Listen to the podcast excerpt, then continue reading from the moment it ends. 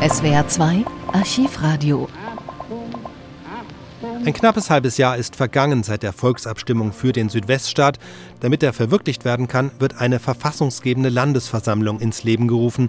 Auf der vierten Sitzung am 25. April 1952 wird der liberale Reinhold Meyer zum Ministerpräsidenten gewählt. Im Anschluss erklärt er offiziell die Vereinigung der drei vorherigen Länder zu einem Südweststaat und ernennt sein Kabinett. Die CDU kommt darin zu ihrer großen Empörung nicht vor. Obwohl stärkste Partei, landet sie also unerwartet in der Opposition. In der anschließenden, turbulenten Aussprache kündigt die Partei schärfsten Widerstand an. Reporter dieser denkwürdigen Sitzung ist der spätere Intendant des Süddeutschen Rundfunks Hans Bausch. Heute meldet sich der Stuttgarter Korrespondent des Südwestfunks aus dem Sitzungssaal der verfassunggebenden Landesversammlung in Stuttgart. Ich stehe auf der Galerie und schaue in das Parkett hinunter, wo die Abgeordneten aus den drei bisherigen südwestdeutschen Ländern ihre Plätze soeben eingenommen haben, um heute in der Mittagsstunde des 25. April den ersten Ministerpräsidenten des neuen gemeinsamen Bundeslandes zu wählen. Auf der schmalen Galerie, die drei Seiten des nüchternen und völlig schmucklosen Saales umgibt, drängen sich einige hundert Zuhörer. Nur wenige von ihnen können das Plenum überblicken. Andere sehen höchstens auf die Bühne, wo jetzt der Präsident der Landesversammlung, Dr. Neinhaus, mit den Schriftführern Platz genommen hat. Die meisten Mitglieder der bisherigen Regierungen sitzen auf ihren Abgeordnetenplätzen. Man kann nicht sagen, dass eine besondere Spannung über der Versammlung liegt. Nachdem die Fraktion der FDP-DVP gestern Abend mit überwiegender Mehrheit einer kleinen Koalition zusammen mit der SPD und dem BHE zugestimmt und das Koalitionsangebot der CDU abgelehnt hat, darf die Wahl des bisherigen Ministerpräsidenten von Württemberg-Baden, Dr. Reinhold Mayer, zum ersten Ministerpräsidenten des neuen Bundeslandes Baden-Württemberg als gesichert gelten. Trotzdem sind wir gespannt, welches Stimmenverhältnis die Abstimmung ergeben wird. Nun erhebt sich Präsident Dr. Neinhaus, um die vierte Sitzung der verfassunggebenden Landesversammlung in Stuttgart zu eröffnen.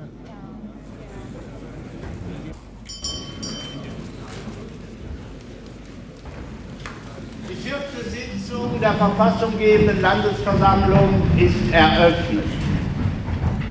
Auf der Tagesordnung steht als einziger Punkt die Wahl des ersten Ministerpräsidenten im südwestdeutschen Bundesland.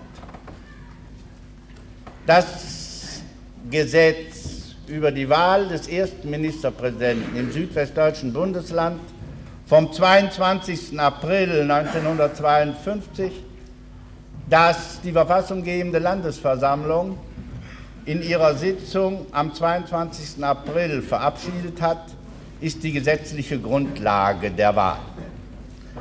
Danach wird der Ministerpräsident von der verfassunggebenden Landesversammlung mit mehr als der Hälfte der abgegebenen Stimmen gewählt. Wird im ersten Wahlgang diese Mehrheit nicht erreicht, so findet frühestens nach drei Tagen, spätestens binnen einer Woche, ein zweiter Wahlgang statt, für welchen die gleiche Mehrheit erforderlich ist. Bleibt auch dieser Wahlgang erfolglos, so ist binnen drei Tagen ein dritter Wahlgang vorzunehmen. In diesem ist gewählt, wer die meisten Stimmen erhält. Das technische Verfahren bei der Wahl des Ministerpräsidenten ist in der Geschäftsordnung geregelt, die wir ja unseren Beratungen zugrunde zu legen beschlossen haben. Danach findet die Wahl durch Stimmzettel statt.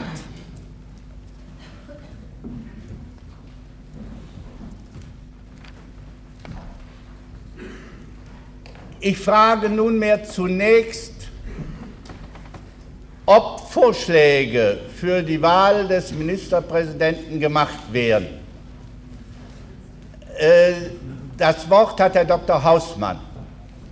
Herr Präsident, gleichzeitig im Namen der sozialdemokratischen Fraktion und der Fraktion des Bundes der Heimatvertriebenen schlagen wir den bisherigen Ministerpräsidenten des Landes Württemberg-Baden, Herrn Dr. Reinhold Mayer, Mitglied der verfassunggebenden Landesversammlung, als Ministerpräsident des südwestdeutschen Bundeslands zur Wahl vor. Werden weitere Vorschläge gemacht? Herr Abgeordneter Dr. Gork hat das Wort. Die Fraktion der Christlich-Demokratischen Union als stärkste Fraktion schlägt den bisherigen Staatspräsidenten von Württemberg-Hohenzollern, den Herrn Abgeordneten Dr. Gebhard Müller, als Ministerpräsident dieses neuen Bundeslandes vor.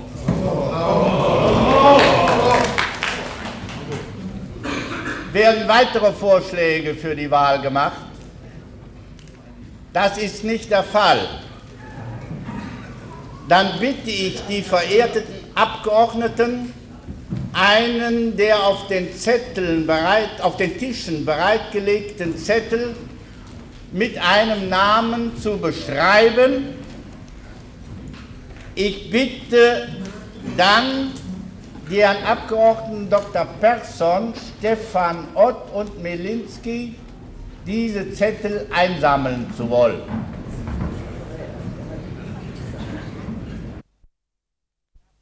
Meine sehr verehrten Abgeordneten, das Ergebnis der Wahl ist festgestellt. Es haben an ihr teilgenommen 120 Abgeordnete. Es sind beschrieben 64 Zettel mit dem Namen Dr. Reinhold Mayer, 50 Zettel mit dem Namen Dr. Gebhard Müller.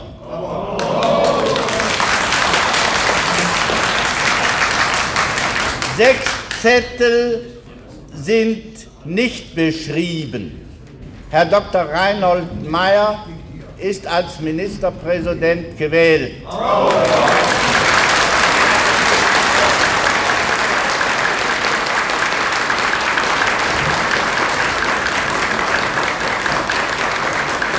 frage Herrn Dr. Reinhold Mayer, ob er bereit ist, die Wahl anzunehmen.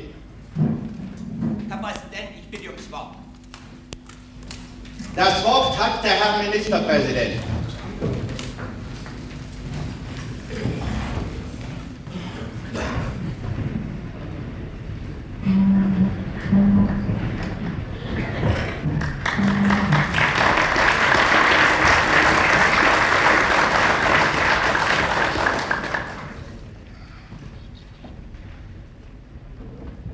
Hohes Haus.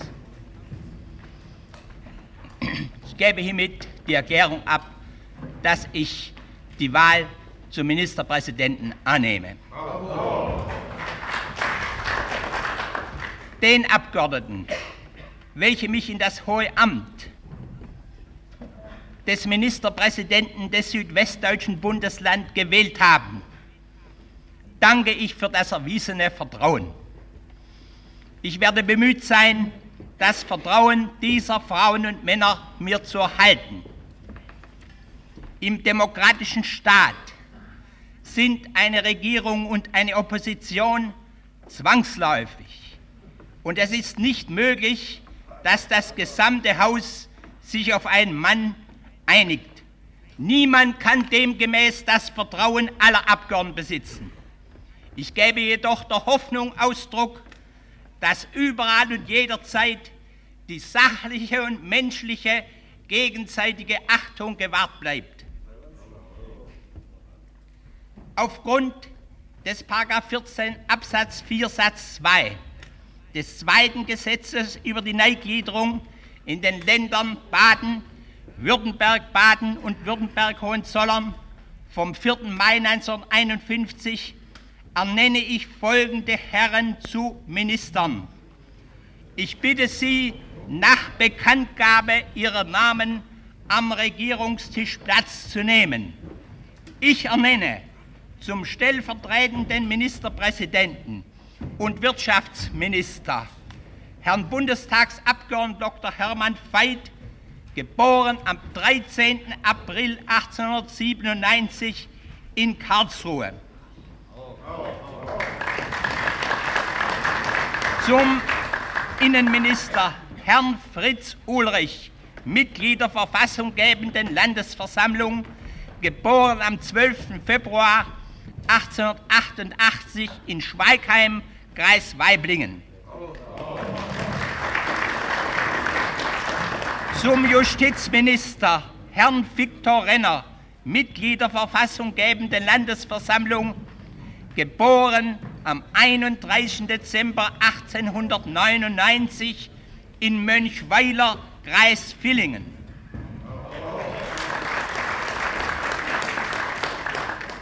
Zum Kultminister Herrn Dr. Gotthilf Schenkel, Mitglied der verfassunggebenden Landesversammlung, geboren am 19. Juli 1889 in Udipi, Ostindien.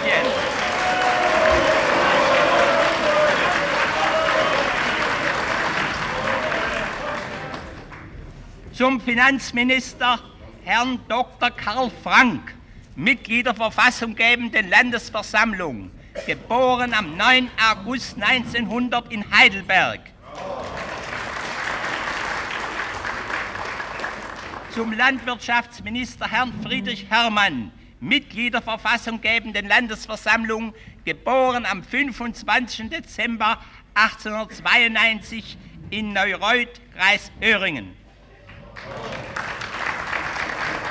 Zum Arbeitsminister Herrn Ermin Hohlwegler, geboren am 24. August 1900 in Welschingen, Kreis Konstanz, wohnhaft in Singen.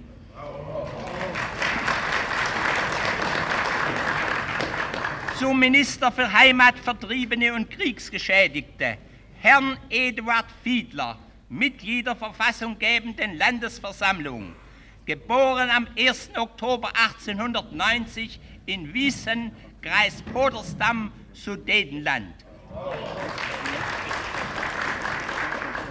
Ferner ernenne ich zum parlamentarischen Staatssekretär im Staatsministerium für die Ausarbeitung und die Vollziehung der Verfassung, Herrn Dr. Edmund Kaufmann, Mitglied der verfassunggebenden Landesversammlung, geboren am 13. Februar 1893 in Sandhausen bei Heidelberg.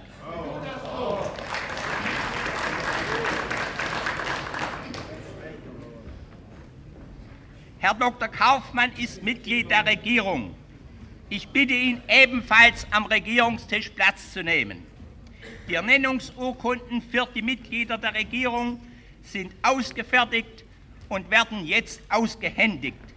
Das neue Kabinett wird unverzüglich zusammentreten und ich werde mit dem Herrn Präsidenten einen Termin zur Abgabe der Regierungserklärung vereinbaren. Meine sehr verehrten Abgeordneten, ich schließe meine Ausführungen mit folgender kurzen Erklärung.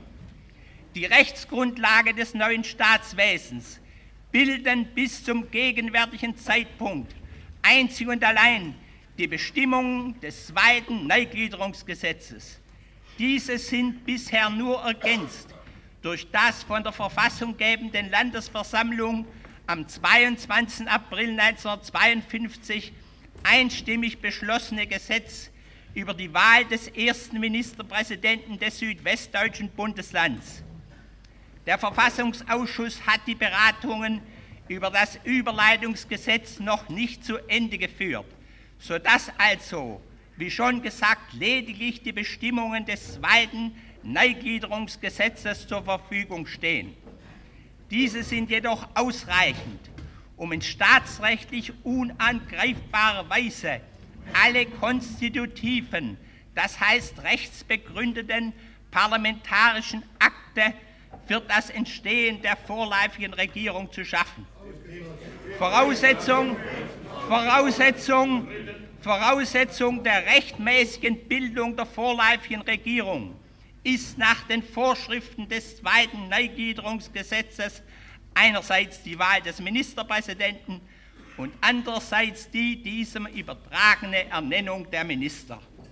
Gewiss wird in keinem der parlamentarisch wird in keinem parlamentarisch-demokratischen Staatswesen eine Regierung auf ihre Anerkennung oder Billigung oder Bestätigung durch das Parlament zu verzichten bereit sein. In dem allerersten Anfangsstadium des neuen Bundeslandes sind wir gezwungen, mit zwar dürftigen, aber ausreichenden Rechtsvorschriften auszukommen. Die Regierung wird, soweit notwendig, nach dem Vorliegen des Überleitungsgesetzes die darin enthaltenen weiteren Voraussetzungen, zum Beispiel über ihre Bestätigung, über die Vereidigung der Minister und so weiter erfüllen. Im gegenwärtigen Zeitpunkt sind weitere Rechtsakte für die staatsrechtliche Existenz der Regierung nicht erforderlich.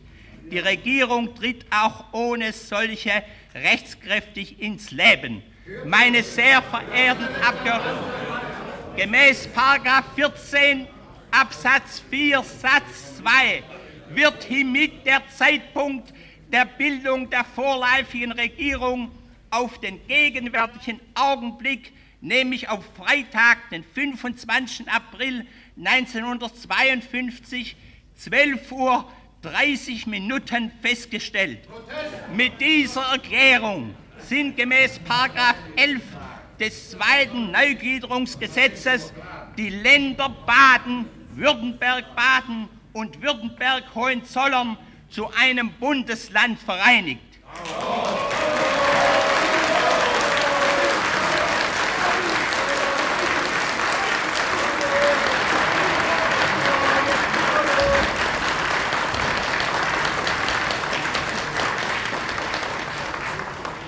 Meine Frauen und Männer, Gott schütze das neue Bundesland. Gott schütze die deutsche Bundes... Gott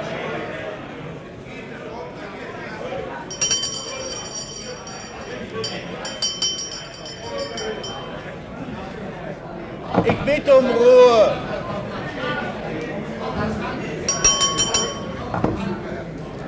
Ich muss es eben deshalb nochmals sagen. Gott schütze das neue Bundesland. Gott schütze die deutsche Bundesrepublik und er bringe uns wieder unser geliebtes, verloren gegangenes, in Einigkeit und Gerechtigkeit wieder zu vereinigendes, großes deutsches Vaterland.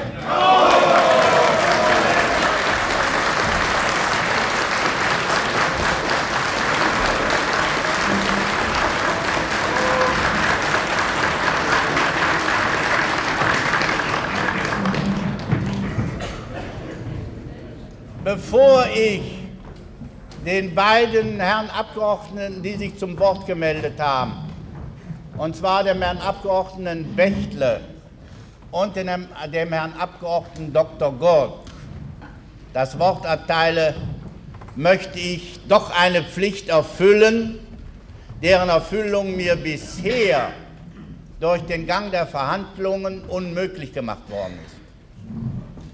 Ich möchte nicht verfehlen, dem Herrn Ministerpräsidenten zu seiner Wahl als Ministerpräsident des südwestdeutschen Bundeslandes die Glückwünsche des Hohen Hauses auszusprechen.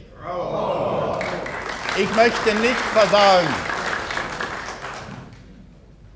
Wunsch und Hoffnung des Hohen Hauses auszudrücken, dass es dem Herrn Ministerpräsidenten gelingen möge, die in der Volksabstimmung vom 19, 9. Dezember 1951 äußerlich zusammengeführten Länder Baden, Württemberg-Baden, Württemberg-Hohenzollern auch innerlich so zusammenzufügen, dass die gesamte Bevölkerung dieses neuen Bundeslandes, ob reich oder arm, ob Badner oder Württemberger oder sonst wie in Gruppen und Schichten geteilt, in die Lage versetzt wird, dieses neue Bundesland wirklich als politische Heimat zu sehen und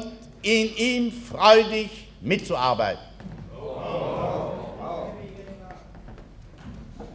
Es ist inzwischen ein Antrag, der mir eben übergeben wird, eingelaufen. Die verfassunggebende Landesversammlung wolle beschließen.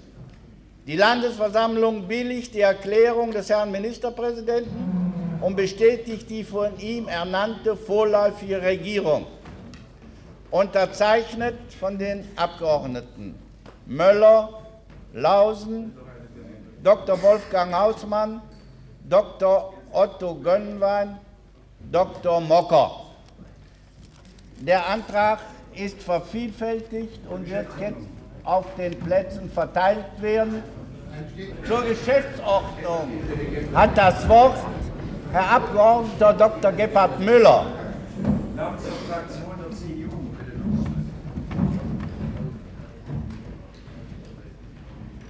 Meine Damen und Herren, ich darf allgemein bitten, auch kürzere Sätze freundlichst von der Tribüne aussprechen zu wollen. Es ist dieser Wunsch sowohl von der Presse wie auch vom Rundfunk an mich herangetragen worden. Ich glaube aber, es liegt die Erfüllung dieses Wunsches auch im Interesse aller Mitglieder dieses Hauses. Herr Präsident, meine Damen und Herren! Namens der Fraktion der CDU widerspreche ich der Behandlung des Antrags Müller. Er stand weder auf der Tagesordnung, noch sind die Drucksachen rechtzeitig verteilt.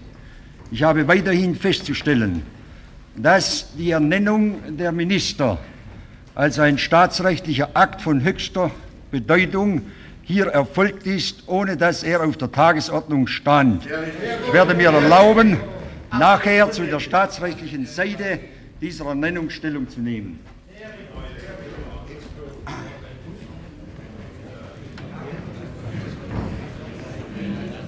Das Wort hat der Abgeordnete Dr. Gurk. Hohes Haus, ich erkläre zugleich im Namen meiner Fraktion Folgendes. Der Ernst der Stunde fordert, dass die Fraktion der Christlich-Demokratischen Union zu der eben vollzogenen Wahl des Ministerpräsidenten des neuen Bundeslandes Stellung nimmt. Die Abgeordneten unserer Fraktion sind mit dem ehrlichen Willen hierher gekommen, beim Aufbau des neuen Bundeslandes positiv mitzuarbeiten. Aus dem ihr vom Volk am 9. März erteilten Auftrag verfolgte die CDU von Anfang an das Ziel, alle aufbauwilligen demokratischen Kräfte zusammenzufassen, maßgebend an der Regierungsbildung beteiligt zu sein und dadurch auch die Bundesregierung zu stärken. Sie war zu so großen Konzessionen bereit, dass manche ihrer Wähler das kaum mehr verstanden. Die Fraktion hat die Koalitionsverhandlungen in unendlicher Geduld geführt. Schon die Beantwortung von Fragebogen und Vorlage eines Memorandums, die man der Fraktion zugemutet hat, war eine ungewöhnliche Forderung, die nur aus der Absicht verstanden werden kann, Unterlagen für einen Abbruch der Verhandlungen zu gewinnen, der offensichtlich von Anfang an beabsichtigt war. Es wurde dadurch ein Verfahren eingeschlagen, das mit den Rechten der Abgeordneten der verfassunggebenden Versammlung nicht mehr vereinbar ist. Der heutigen Wahl des Ministerpräsidenten liegt nun eine Vereinbarung von SPD, DVP und BHE gegen die CDU zugrunde. Rund eine Million Menschen, unsere Wähler, bleiben so beim Aufbau des neuen Bundeslandes ausgeschlossen.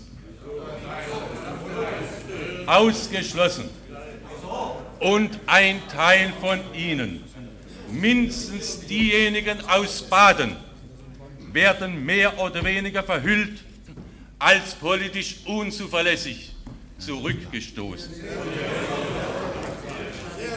Das erste Beispiel der Neubildung eines Bundeslandes nach dem Grundgesetz ist so jetzt schon zu einem Misserfolg geworden. Wir Deutsche fordern zu Recht nach außen hin Gerechtigkeit und Frieden und Freiheit. Man hat es aber nicht verstanden bei dem innerdeutschen geschichtlichen Vorgang, der sich eben vollzog durch einen wirklich großzügigen Akt allen Bürgern des neuen Bundeslandes das Bewusstsein der Gleichberechtigung und einer echten Freiheit zu wahren. Die Gesinnung und die Methoden, die sich hier offenbarten, werden im Volke nicht verstanden werden. Durch die Verhandlungen der letzten Wochen und die heutige Entscheidung ist dem Ansehen des Parteiwesens und der Demokratie schwer geschadet worden. Viele wertvolle Bürger des Bundeslandes werden sich überlegen, ob diese Art von Parteiherrschaft nicht nach Reformen schreie. Die Koalition SPD, DVP und BHE stützt sich auf den Norden des Landes. Die südlichen Teile, die eine eindeutige CDU-Mehrheit aufweisen, sind ausgeschlossen. Eine solche Regierung hat kein Anrecht auf das Vertrauen des Volkes.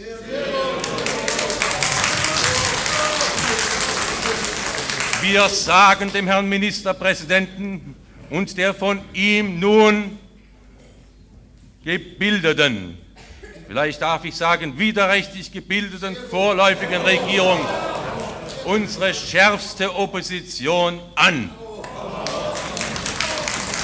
Wir sind dazu im wohlverstandenen Interesse unseres gesamten Volkes verpflichtet. Die Regierung wird uns insbesondere bei der Verteidigung der Anliegen des christlichen Volkes in größter Wachsamkeit finden.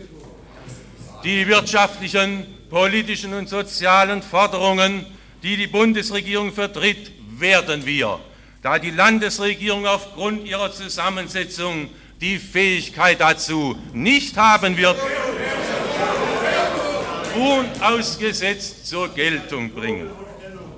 Wir haben die Stellung einer Oppositionspartei nicht gesucht. Man hat sie uns böswillig und rücksichtslos aufgezwungen.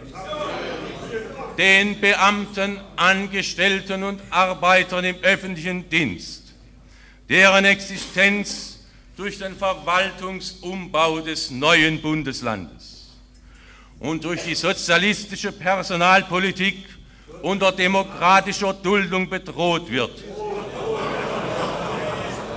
sichern wir unseren Schutz und unsere Unterstützung gegen jede Benachteiligung zu, wie wir dies bisher schon bei den Beratungen für das Überleitungsgesetz getan haben. Wir werden dafür eintreten, dass alle Landesteile wirtschaftlich gleichmäßig gefördert werden. Wir können nicht verschweigen, dass die wenigen Wochen unserer Zugehörigkeit zur verfassunggebenden Landesversammlung und für uns alle und nicht zuletzt für die aus Baden und Württemberg Hohenzollern kommenden Abgeordneten eine Enttäuschung waren. Wir hofften, ein Schulbeispiel großzügiger Staatsgründung zu erleben. Tatsächlich fanden wir aber nichts vor wie kleinen, wenig ehrlichen Machtkampf. Ehrgeizige Politiker mögen glauben, heute einen billigen Sieg errungen zu haben. Die Zukunft aber wird erweisen, dass es ein Pyrrhussieg war wir werden die Bevölkerung unermüdlich aufklären. Wenn das Volk heute unmittelbar zu wählen gehabt hätte, so würde die Wahl des Ministerpräsidenten anders ausgefallen sein.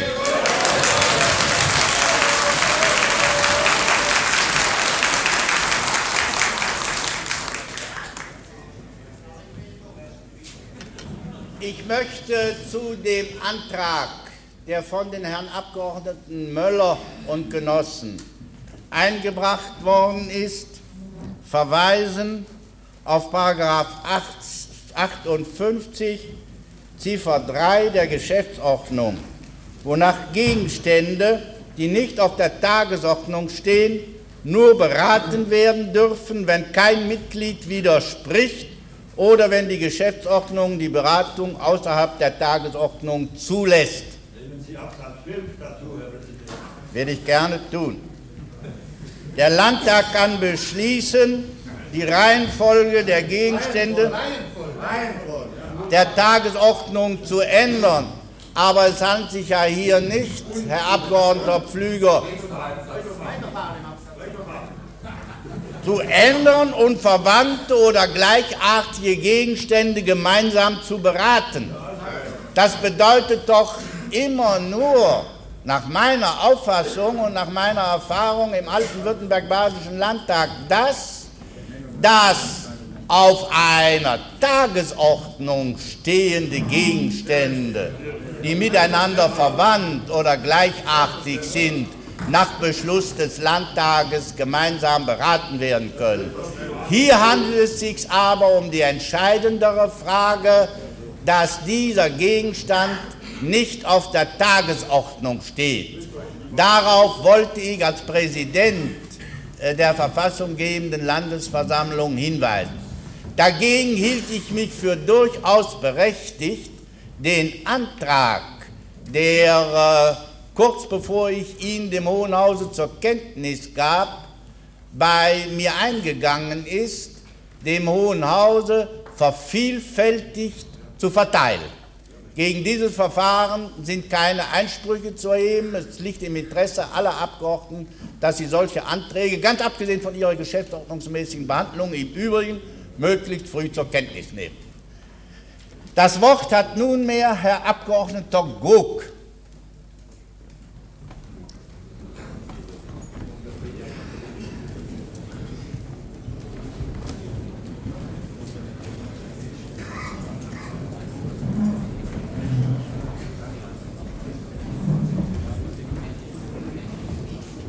Herr Präsident, meine Damen und Herren! Der Herr Fraktionsvorsitzende der Christlich-Demokratischen Union hat in seiner Erklärung zur Wahl des Ministerpräsidenten bereits angedeutet, dass er den Akt der Ernennung der Regierung für staatsrechtlich nicht in Ordnung gehend hält. Es ist unsere Auffassung, dass die Benennung der Regierungsmitglieder im heutigen Zeitpunkt nicht den Voraussetzungen unseres geltenden Staatsrechts entsprechen. Einmal ist es so, dass die Vorstellung der Regierung heute nicht auf der Tagesordnung des Hohen Hauses gestanden hat. Darüber hinaus aber sind sofort nach der Benennung der Herren Minister diesen die Ernennungsurkunden ausgehändigt worden. Wir haben nicht beobachtet, dass der Herr Ministerpräsident etwa die Unterschriften unter diese Urkunden soeben vollzogen hätte. Er muss sie.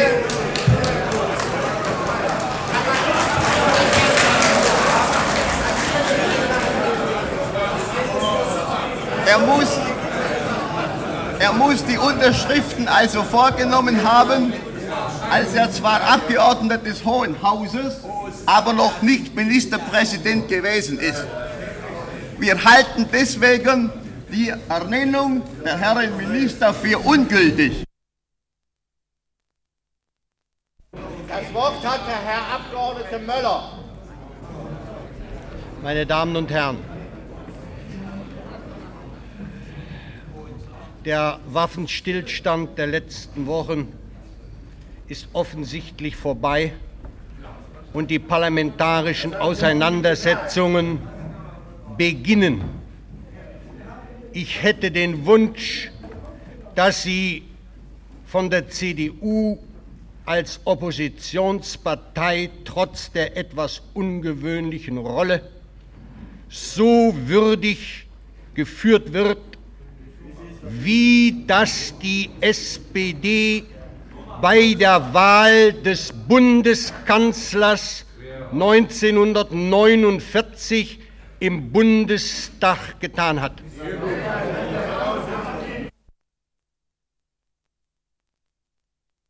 Meine Herren von der CDU, als gute Demokraten frage ich Sie, sind Sie der Meinung, dass nur dann eine Regierung das Anrecht auf das Vertrauen des Volkes hat, wenn Sie maßgebend in dieser Regierung vertreten sind?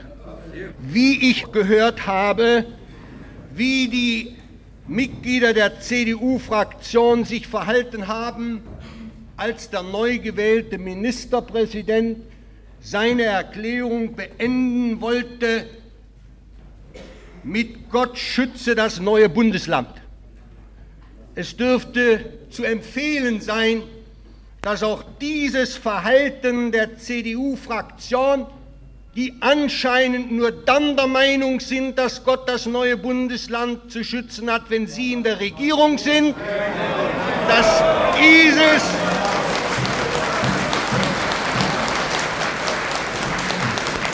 Verhalten der CDU entsprechend in der Öffentlichkeit gebrandmarkt wird.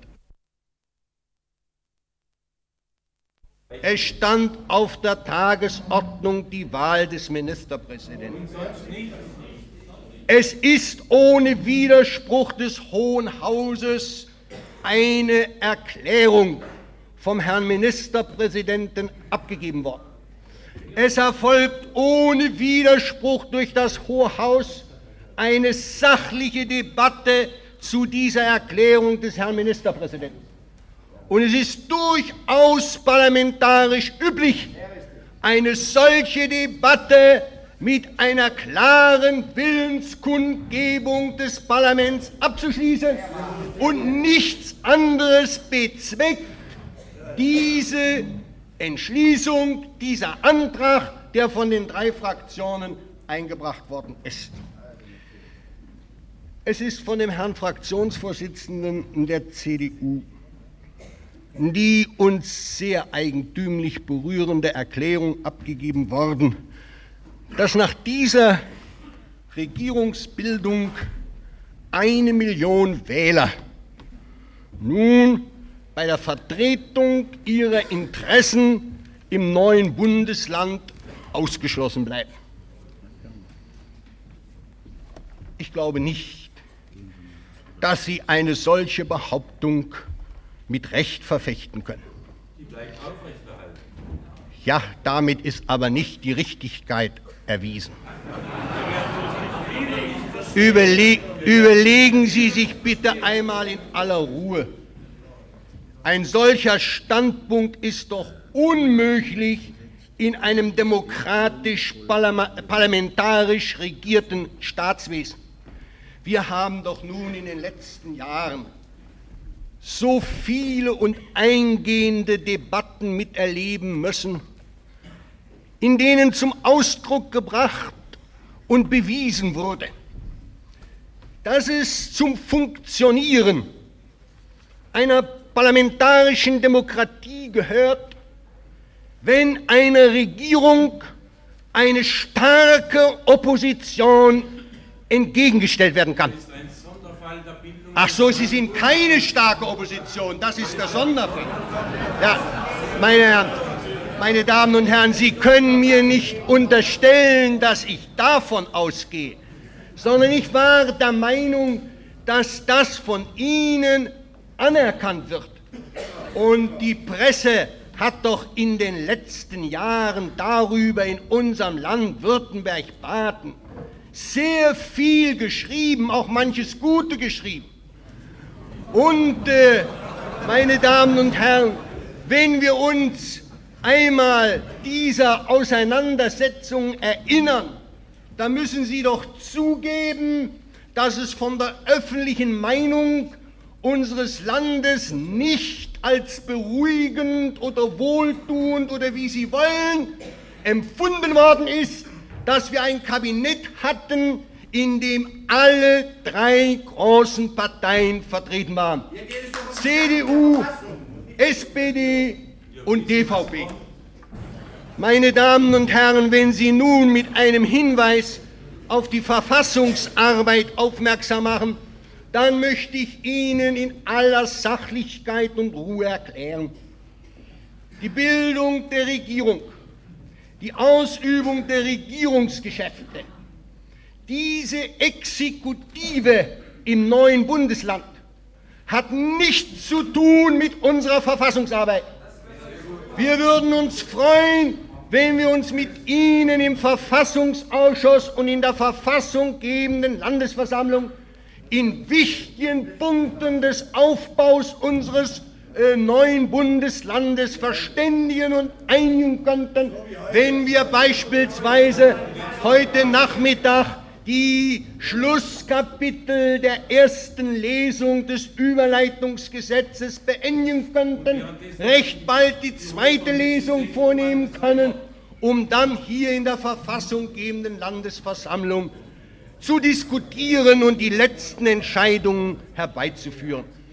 Meine Damen und Herren von der CDU, Sie können doch im Ernst hier in diesem Hohen Haus und auch nicht gegenüber Ihren Wählerinnen und Wählern behaupten, dass Sie nur dann, dass Sie nur dann zu einer positiven Mitarbeit an der Gestaltung der neuen Verfassung bereit sein könnten, wenn Sie auf Regierungssessel sitzen. Das ist doch eine unmögliche Argumentation. Und insoweit, und insoweit hat diese nun vollzogene Regierungsbildung gar nichts zu tun mit ihren Hinweisen auf diese Verfassungsarbeit. Meine Damen und ja, ich habe allerdings nach Ihrem heutigen Verhalten, da gebe ich Ihnen recht, etwas Bedenken, ob das so ist, wie ich es äh, objektiverweise von Ihnen bisher vermutet habe. Aber, meine Damen und Herren, ich möchte noch ein weiteres sagen. Es ist äh, in den letzten Wochen sehr viel darüber gesprochen und geschrieben worden, dass es doch notwendig sei, die neue Verfassung und die neue Arbeit im Bundesland nun nach Möglichkeit abzustützen bei allen hier in der Verfassung gebenden Landesversammlung vertretenen Parteien. Ich habe gegen solche Einheitsregierungen im Hinblick auf die Verhältnisse in der Ostzone etwas Bedenken. Aber ich möchte auch darauf aufmerksam machen, dass wir doch auch in Bonn 1949 eine Regierung gebildet haben, bei der feststand, dass eine starke Partei, nämlich die SPD, in Opposition gehen musste. Und ich glaube, weil sie nicht wollte, meine Damen und Herren, das ist doch unrichtig. Ich will diese Entstehungsgeschichte ihr nicht in einigen Sätzen aufzeigen, sondern ich will nur feststellen, dass doch niemand behaupten kann, dass die ersten konstruktiven Arbeiten in der Bundesrepublik nicht mindestens ebenso wichtig waren wie die Arbeiten, die wir jetzt hier im Bundesland beginnen. Und meine Damen und Herren, wir haben den Willen, positiv und produktiv zu arbeiten. Und wenn Sie auf Ihre eine Million Wähler verweisen, die nach Ihrer Auffassung politisch nicht gebührend berücksichtigt worden sind, dann möchte ich Ihnen sagen, dass die Mehrheit der Staatsbürger, die sich im neuen Bundesland für den Südweststaat ausgesprochen haben, sehr viel stärker, größer ist und demonstrativer wirkt als das, was Sie hier anführen. Und wenn die Partei, die sich geschlossen in beiden Ländern, Württemberg und Baden, für dieses neue Bundesland eingesetzt hat, den Versuch unternehmen, mit einer neuen Regierung diesem Land einen wirklichen sozialen und kulturellen Inhalt zu geben, dann sollten Sie diese unsere Bemühungen gerade als kontrollierende Opposition unterstützen. Und dazu, meine Damen und Herren, fordern wir Sie auf, in der Hoffnung, dass Sie auch ein guter Verlierer sein können.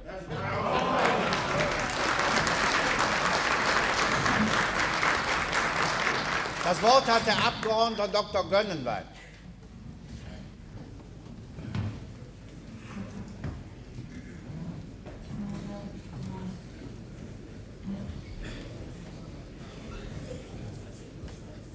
Meine Damen und Herren, es ist von dem Herrn Staatspräsidenten Dr. Müller und von dem Herrn Abgeordneten Dr. Gog bezweifelt worden, ob die heutigen verfassungsrechtlichen Akte, die sich abgespielt haben, staatsrechtliche Gültigkeit haben.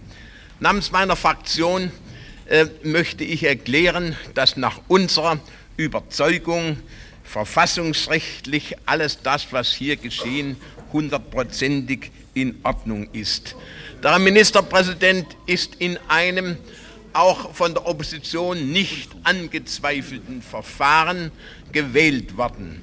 Er hat nun nach 14 Absatz 4 des zweiten Neugliederungsgesetzes nicht nur das Recht, sondern auch die Pflicht, die Minister zu ernennen. Es ist ihm eine Frist von zwei Wochen äh, gesetzt, was ja nicht ausschließt, dass er diese Ernennung unmittelbar anschließend an die Annahme der Wahl vornimmt. Das ist absolut selbstverständlich. Das Wort hat jetzt Herr Dr. Gebhard Müller.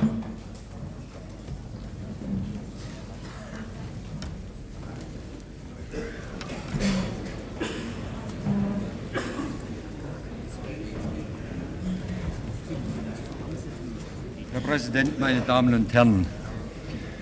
Sie werden Verständnis dafür haben, dass ich zu den im Verlauf der heutigen Sitzung aufgeworfenen grundsätzlichen politischen Probleme, Problemen heute aus persönlichen Gründen keine Stellung nehme.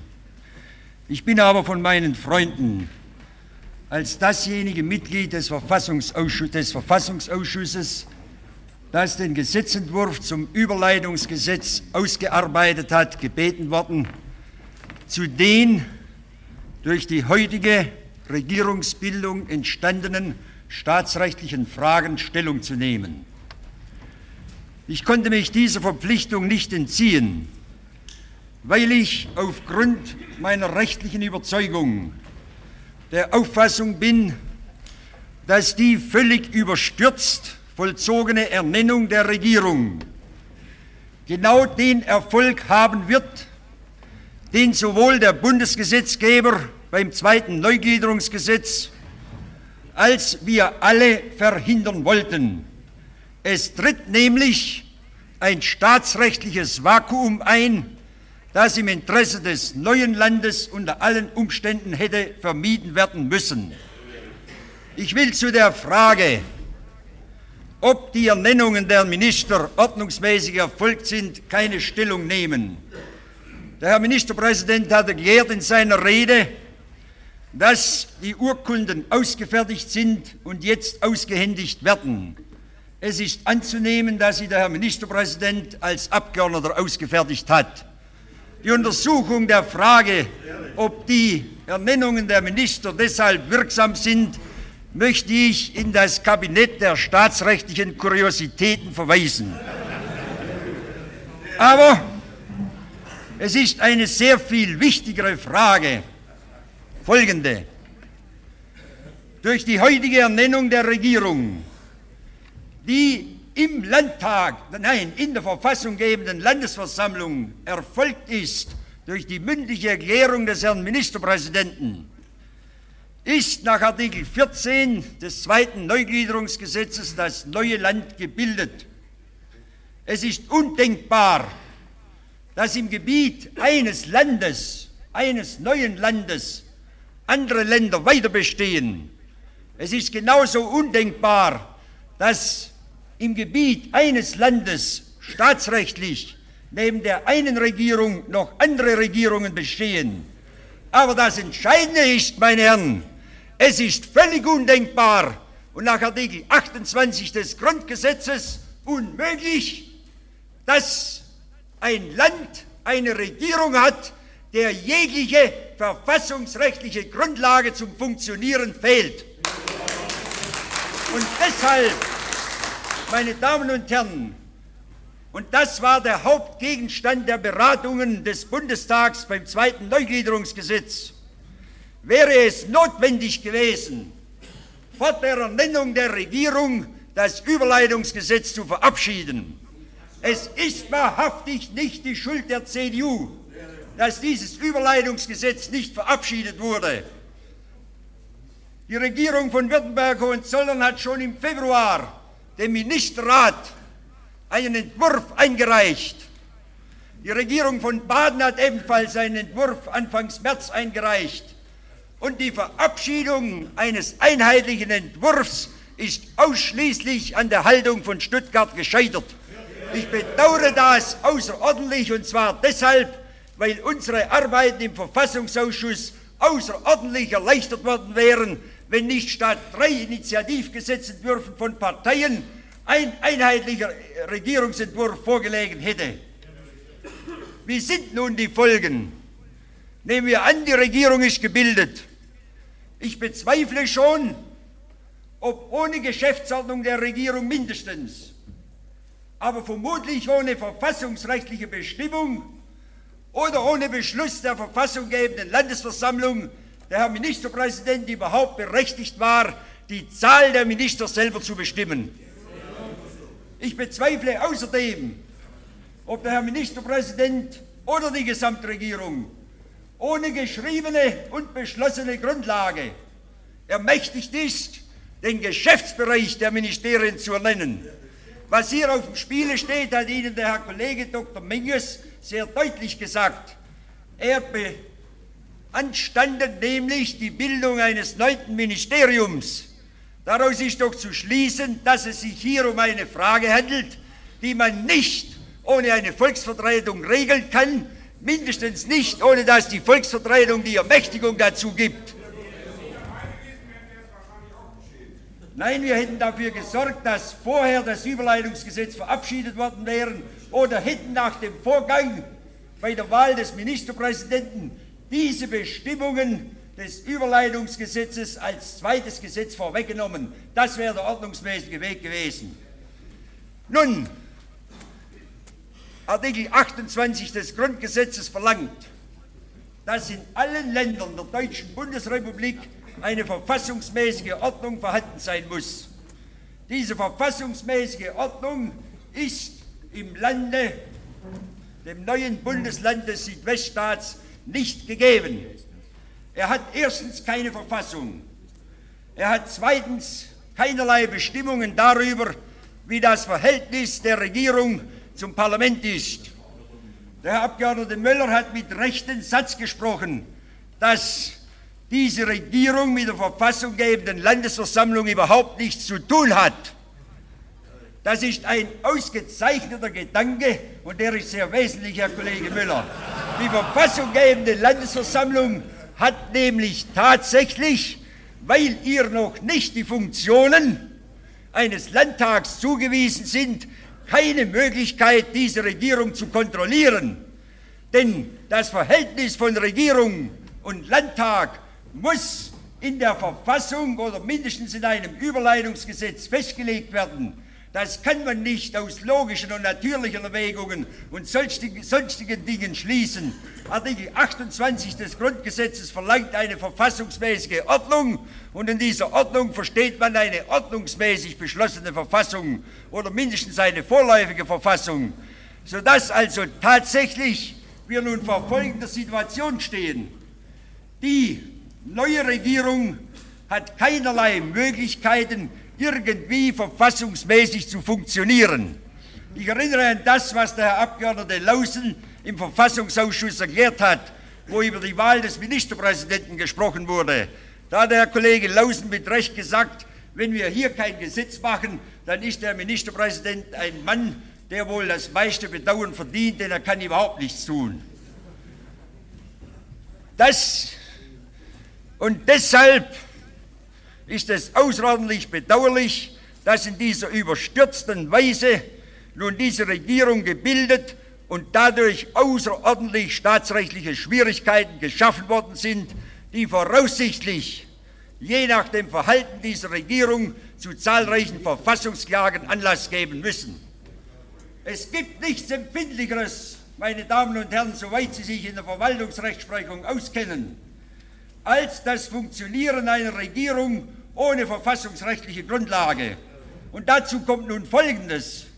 Der Abgeordnete Gog hat an die alten Regierungen appelliert. Ich weiß nicht, wie Sie diesem Appell folgen werden. Aber so viel ist sicher. Was sollen denn nun diese alten Regierungen machen? Die werden abtreten, Herr Müller. Sie wissen, dass ich bei meinem Amtsantritt, wenn Sie mich schon hier ansprechen, im Jahr 48 erklärt habe, dass ich kein anderes Ziel kenne, als wieder möglichst rasch abzutreten, um den Südweststaat zu bilden. Nein, ich möchte mich auf dem Gebiet der staatsrechtlichen Ausführungen halten. Was soll denn nun geschehen? Die neue Regierung ist eine Regierung ohne gesetzgeberischen, verwaltungsmäßigen Arm und Fuß. Einen Kopf hat sie. Die neue Regierung hat keinerlei gesetzliche Grundlage, um zu funktionieren, um einzelne staatsrechtlich gültige Akte zu setzen. Sie kann nicht einmal einen Beamten ernennen. Dazu hat sie kein Recht, weil sie keine verfassungsmäßige Grundlage hat. Die alten Regierungen sind durch die Bildung des neuen Landes nunmehr irgendwie in einen staatsrechtlichen Zustand versetzt, der, glaube ich, in der Geschichte des Staatsrechts einmalig ist. Und das ist, was ich Ihnen darlegen wollte. Es ist jetzt ein staatsrechtliches Vakuum entstanden, das hätte vermieden werden können, wenn man davon abgesehen hätte, offensichtlich aus rein taktischen und politischen Erwägungen diese Regierung in der überstürzten Weise zu bilden.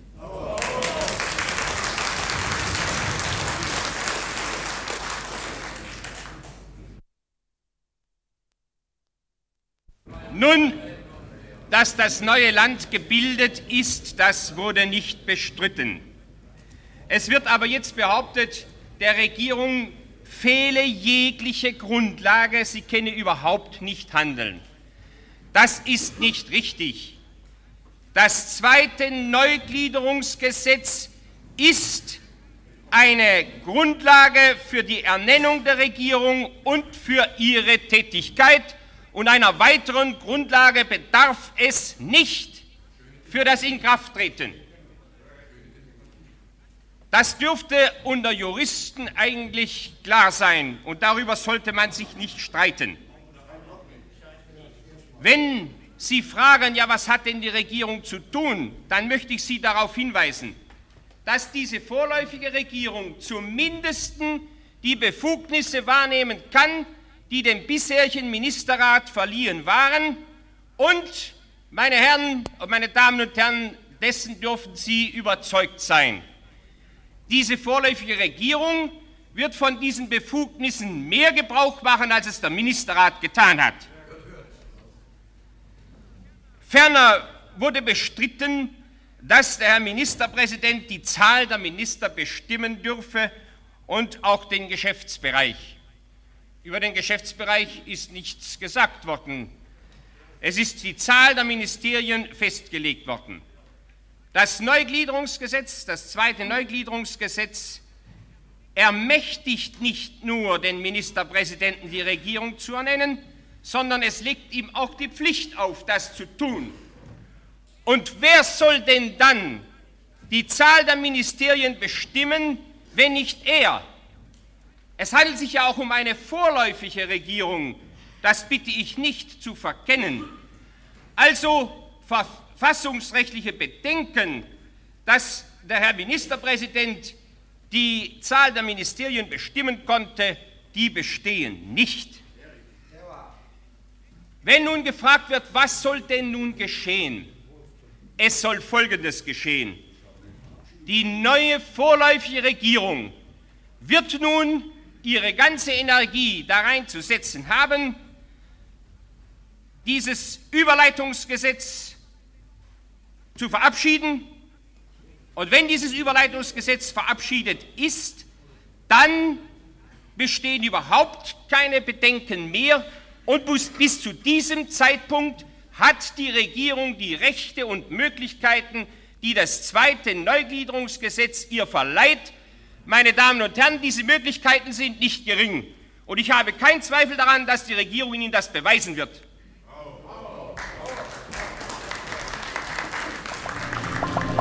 Die Regierung unter Reinhold Meyer ist eine provisorische.